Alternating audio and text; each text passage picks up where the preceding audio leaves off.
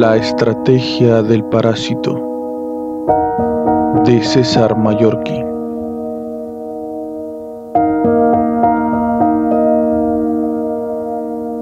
Este libro está dedicado a Elena y María Astier Álvarez, porque tienen estrellas en los ojos e iluminan el mundo con sus sonrisas.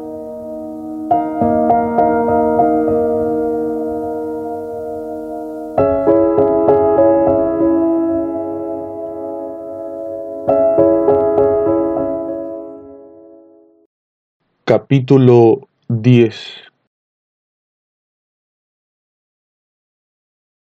Regresé al chalet tal y como había salido de él, oculto en el maletero del Porsche Cayenne. Judith y yo apenas hablamos esa noche.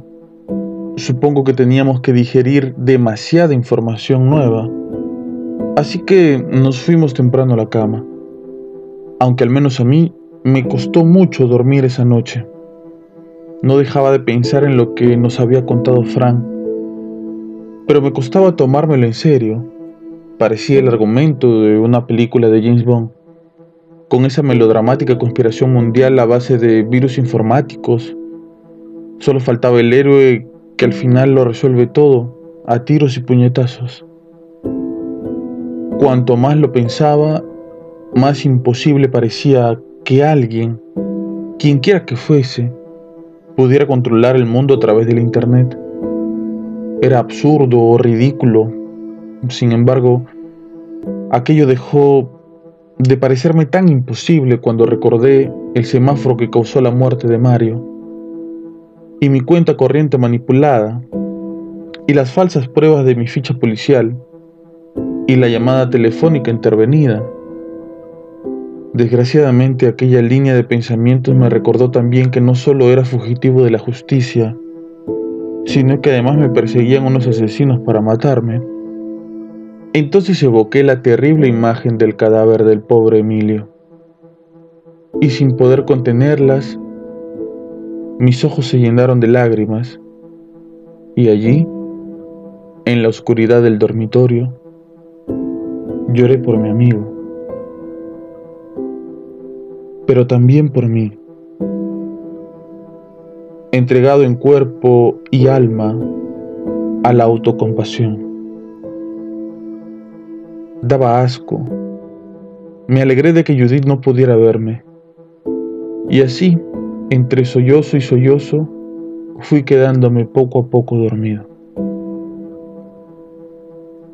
Al día siguiente, cuando desperté, me sentí hundido en la depresión y debía de notárseme, porque después de desayunar en el salón, Judith me dijo, siento haberte metido en este lío. No me has metido tú, repliqué, fue Mario. Sí, pero yo me he puesto a enredarlo todo y te he arrastrado. Me has ayudado, le corregí. Si no me hubieras acogido en tu casa, ahora estaría en la cárcel o muerto. Nos quedamos en silencio. Judith cogió un periódico que descansaba sobre la mesa y me dijo, no quiero preocuparte más, pero debes ver esto. Abrió el diario en las páginas centrales y señaló una breve noticia situada en la esquina. Me incliné para verla y casi se me para el corazón. Ahí estaba mi foto y mi nombre y una relación de supuestos crímenes por los que me buscaba la policía. Ahora ya lo sabía todo el mundo. Exhalé una bocanada de aire y oculté la cara entre las manos. ¿Y ahora qué demonios voy a hacer? Musité, sintiéndome derrotado. Cambiar de aspecto, dijo Judith. Llevas varios días sin afeitarte.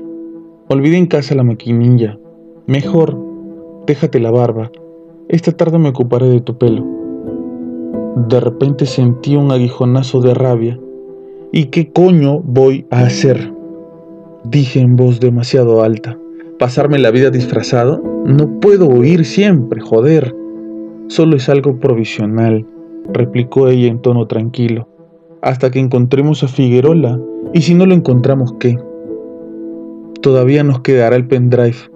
Escucha, Tesseract System o Miyazaki o quien narices sea que te esté persiguiendo, le tiene miedo a lo que contiene el pendrive. Eso quiere decir que es un arma que podemos usar contra ellos. ¿Un arma? Un arma a la que no podemos acceder, le recordé. Y añadí en tono sarcástico. A menos que te refieras a la página pornográfica, claro. Podríamos contraatacarlos escandalizándolos. Judith me miró imperturbable. Estoy segura de que conoces la contraseña, dijo. Si no, Mario nunca, Mario, Mario, Mario, Mario, exclamé al tiempo que me incorporaba y comencé a recorrer el salón de un lado a otro agitando las manos. Estoy hasta las pelotas de Mario.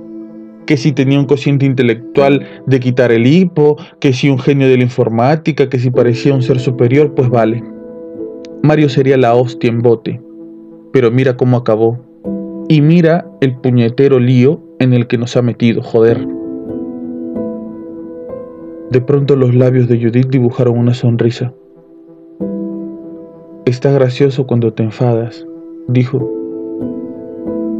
Me detuve, cerré los ojos y respiré hondo. Ella tenía razón.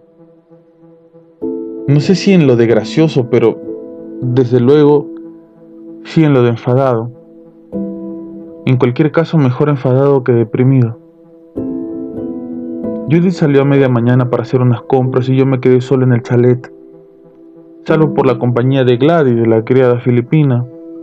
¿Leería esa mujer los periódicos? me pregunté. ¿Sabría que tenía en casa a un presunto asesino y violador? Y de ser así, mm, no lo demostraba, aunque lo cierto era que su imperturbable rostro nunca reflejaba nada. Me pasé el resto de la mañana probando contraseñas en el archivo Miyazaki. Ya no había que poner, así que empecé a escribir palabras al azar, lo cual evidentemente era una pésima estrategia. Pero es que ya lo había probado todo, cualquier cosa que hubiéramos compartido en la niñez Mario y yo. Al menos que recordase y evidentemente recordaba mal. ¿Qué demonios podía hacer? Como cada vez que lo había intentado al cabo de un par de horas de ver una y otra vez repetida la frase password incorrecto, me entraron ganas de liarme a patadas con el ordenador. Después de comer, Judith me cortó el pelo y luego insistió en teñirme de rubio. Al principio me negué, pero ella me recordó que mi foto había salido en la prensa y añadió que la mejor forma de cambiar el aspecto era cambiar el corte y el color de pelo. Acabé accediendo. Cuando terminó de teñirme me miré en el espejo y comprendí que Judith tenía razón. No me reconocía ni mi madre. Parecía un futbolista hortera. Aquella tarde telefonió Juan Olivares, el informático que había examinado el pendrive. Judith conectó el manos libres, así que pude oír la conversación. He estado examinando el archivo Camaleón, dijo Olivares. Y aparte de la página web, algo más. ¿El qué? preguntó Judith. Todavía no lo sé. Un amigo me ha hablado de los virus camaleón. ¿Es eso? Mm, pues sí, en cierto modo me parece. Pero no creo que sea un virus, al menos en el sentido habitual del término. Más bien diría que es exactamente lo que su nombre sugiere, un software de camuflaje, que oculta algo eso es. Parece un programa de comunicaciones, pero no estoy seguro. Hizo una pausa y añadió. Por cierto, vino la policía preguntando por tu amigo, el que te acompañaba el otro día. Ya. ¿Has descubierto algo más sobre Camaleón? No, salvo que quien lo haya programado tiene mucho talento. Después de aquella conversación, Judith se fue a la piscina cubierta y yo a mi dormitorio. No me apetecía seguir probando contraseñas, así que me tumbé en la cama con la intención de echar una siesta. Pero no pude. Mi familia debía estar preocupada, y Paloma también. No podía telefonearles, no me atrevería, y tampoco podía mandarles un correo electrónico, pero sí una carta normal. Me levanté de la cama, cogí papel y bolígrafo, y escribí dos cartas, una dirigida a mi hermano y otra a Paloma. Intentaba tranquilizarlos, Les aseguraba que las acusaciones en mi contra eran falsas y que pronto demostraría mi inocencia. Pero al no poder entrar en detalles, supongo que las cartas acabaron quedando un tanto ambiguas. Después de escribirlas, le pedí a Judith un par de sobres. Puse las direcciones y se las entregué para que las echara al correo. Aquella noche dormí mal. Tuve pesadillas que cuando me despertaba sobresaltado no podía recordar. Aún así, o precisamente por eso, me desperté tarde, pasadas las nueve y media. Judith, según me informó la hierática Gladys, había salido muy temprano. Regresó poco antes del mediodía.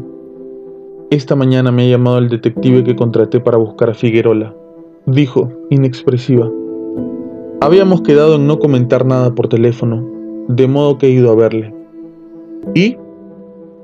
Por primera vez desde que la conocía, Judith sonrió de oreja a oreja. Le he encontrado, declaró radiante. Ya sabe dónde está. Ernesto Figueroa se había refugiado en Noés, un pueblo situado al suroeste de Toledo. Por lo visto el detective tenía pinchados los teléfonos de la familia del profesor, y el día anterior había grabado una conversación en la que la madre de Figueroa le revelaba a un pariente el paradero de su hijo. Supongo que aquella noticia debía haberme alegrado, pero lo cierto es que, por el contrario, me preocupó.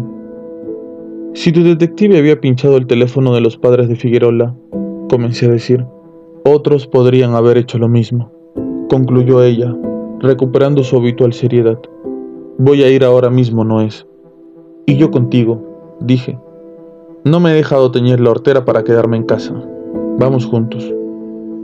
Aunque no habíamos advertido ninguna señal de que el chalet estuviese bajo vigilancia, volví a salir oculto en el maletero del Porsche Cayenne.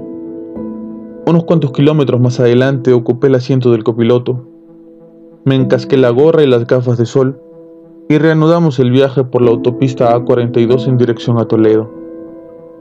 Al cabo de un rato pregunté, ¿no sabías nada del negocio que tenía montado Mario? No, jamás mencionó Camelot respondió Judith con la vista fija en la carretera. Siempre fue muy reservado. Camelot, pensé. De ese modo se veía a sí mismo Mario, como un rey Arturo de la informática. ¿Habías oído hablar antes de su socio, ese tal Blackie? pregunté. No, nunca. Un rey Arturo rodeado de secretos y misterios. Cada vez estaba más harto de Mario. Apenas hablamos durante el resto del trayecto, era como si una nube de tormenta se cerniese sobre nosotros. Al llegar a Toledo cogimos la circunvalación y nos incorporamos a la comarcal 401 en dirección sureste. Unos 20 kilómetros más adelante nos desviamos a la izquierda y seguimos la estrecha carretera que al cabo de 4 kilómetros acababa desembocando en Noés. Se trataba de un pequeño pueblo agrícola rodeado de campos de cultivo que ahora con la proximidad de la primavera comenzaban a reverdecer. Un puñado de casas de ladrillo y cal, perdido en medio de una solitaria llanura. Tras aparcar en una desangelada plazuela situada frente al ayuntamiento, Judith me desabrochó el cinturón de seguridad y me dijo, espérame, voy a preguntar por ahí. Si Figueroa quiere esconderse, comenté, lo más probable es que use un nombre falso, Judith sacó del bolsillo la fotografía en blanco y negro de un tipo delgado, con lentes de montura metálica, y me la mostró. Te presento a Ernesto Figuerola, dijo. ¿De dónde has sacado esa foto? pregunté. De una revista informática. Se bajó del coche y antes de cerrar la puerta agregó, no te muevas de aquí. Vuelvo enseguida. Judith se perdió entre las casas del pueblo y yo me recosté en el asiento. A mi derecha un grupo de niños jugaba al fútbol. Al poco uno de ellos se desentendió del balón y se quedó mirándome fijamente. Debía de tener unos 10 años. ¿Me habría visto en la prensa? ¿Acaso había salido mi foto en televisión? ¿O simplemente se estaba quedando conmigo? Fuera como fuese, el puñetero chaval empezaba a ponerme nervioso. Por fortuna Judith no tardó en regresar. Y bien, Pregunté cuando se acomodó al volante. Figueroa se hace llamar Ernesto García y ha alquilado una casita al sur del pueblo. Sin añadir nada más, puso en marcha el motor, arrancó y enfiló hacia la carretera. Unos 500 metros más adelante, después de dejar atrás una forja y una tienda de artesanía, justo cuando estábamos a punto de sobrepasar las últimas casas del pueblo, Judith aparcó al lado de una pequeña construcción de dos plantas, con un descuidado jardín en la parte frontal y un patio en la trasera. Tenía el tejado a dos aguas, los muros de ladrillo y las ventanas de madera pintada de verde. Bajamos del coche y miramos a nuestro alrededor. No había nadie por las proximidades. A lo lejos, un tractor circulaba por una pista de tierra. Consulté el reloj. Faltaban ocho minutos para las dos de la tarde. Cruzamos la verja del jardín y nos aproximamos a la puerta de entrada. Se percibían ruidos y voces procedentes del interior de la casa, probablemente una radio o una televisión. Judith tendió la mano, pulsó el timbre y escuchamos un amortiguado ding-dong. Nadie abrió. Judith pulsó el timbre dos veces más, pero nadie salió a recibirnos. Vamos por detrás, dije. Comenzamos a rodear la casa. Las ventanas laterales estaban cubiertas con visillos. Me aproximé a una y, atisbando a través de una rendija, distinguí el parpadeo de una pantalla de televisión. Seguimos caminando y llegamos al patio. La puerta trasera era de hierro pintado de verde y cristales. Me acerqué a ella, giré la manija y la puerta se abrió con un leve gemido de óxido. Judith y yo cruzamos una mirada de extrañeza y luego, tras un leve titubeo, entramos a la casa.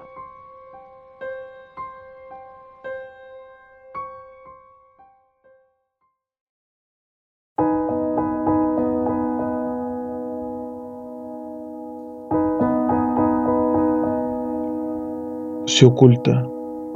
No puedes verlo, pero siempre está ahí, observándote, vigilándote, espiando todo lo que haces y dices. No es un vampiro, pero se alimenta de ti. Depende de ti. Por eso se esconde y te utiliza. Y entre tanto, crece y crece sin parar.